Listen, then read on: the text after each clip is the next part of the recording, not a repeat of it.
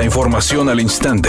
Grupo Radio Alegría presenta ABC Noticias. Información que transforma.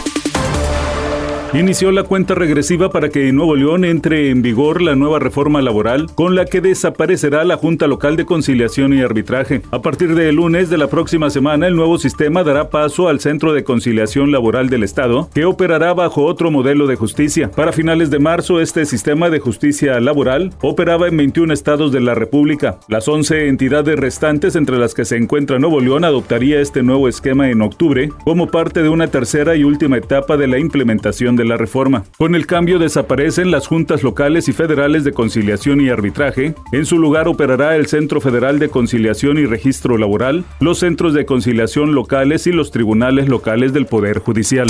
La Universidad Autónoma de Nuevo León, a través de la Dirección de Comunicación Institucional y Relaciones Públicas, junto con la red social La Alegría de Vivir en Plenitud, dará a conocer el próximo miércoles 5 de octubre en la Biblioteca Universitaria Raúl Rangel Frías, el proyecto titulado Rendirse para triunfar la alegría de vivir, encabezado por el especialista en recuperación de adicciones Omar Cervantes Rodríguez. El proyecto consiste en la presentación del libro recientemente publicado con el mismo título, autoría de Cervantes Rodríguez, además de una serie de conferencias, pláticas y talleres de superación personal, desarrollo humano, prevención y orientación de adicciones, que comenzará justo en la Universidad Autónoma de Nuevo León dentro de un programa de promoción de valores y crecimiento para la comunidad universitaria.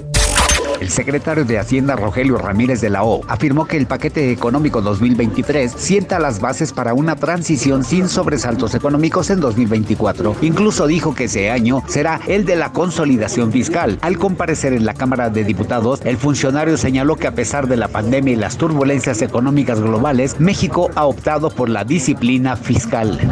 El paquete 2023 busca abonar al bienestar de la población y proteger los grupos más vulnerables, garantizando el acceso a los programas sociales. Igualmente, se busca estimular el crecimiento de la actividad económica y la creación de infraestructura productiva que amplíe el potencial de crecimiento, genere oportunidades en regiones del país que históricamente habían estado desatendidas. Editorial ABC con Eduardo Garza. Fuerza Civil está buscando a los delincuentes en los pueblos, en las brechas. El secretario de Seguridad, Gerardo Palacios Pámenes, les dijo a sus elementos, nada de abrazos, vamos a enfrentarlos. Fuerza Civil no es víctima. Hay que cambiar esa idea de atacan a Fuerza Civil en tal o cual pueblo o carretera. No es así. No están atacando a los uniformados. Al contrario, Fuerza Civil está buscando a los delincuentes para enfrentarlos sin miedo y con estrategia. En Nuevo León no se abraza a los delincuentes.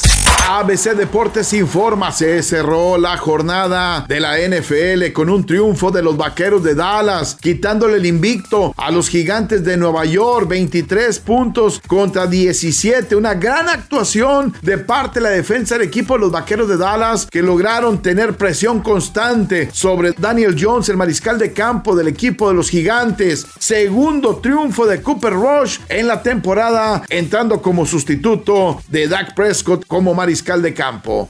Temperatura en Monterrey 26 grados centígrados. ABC Noticias, información que transforma.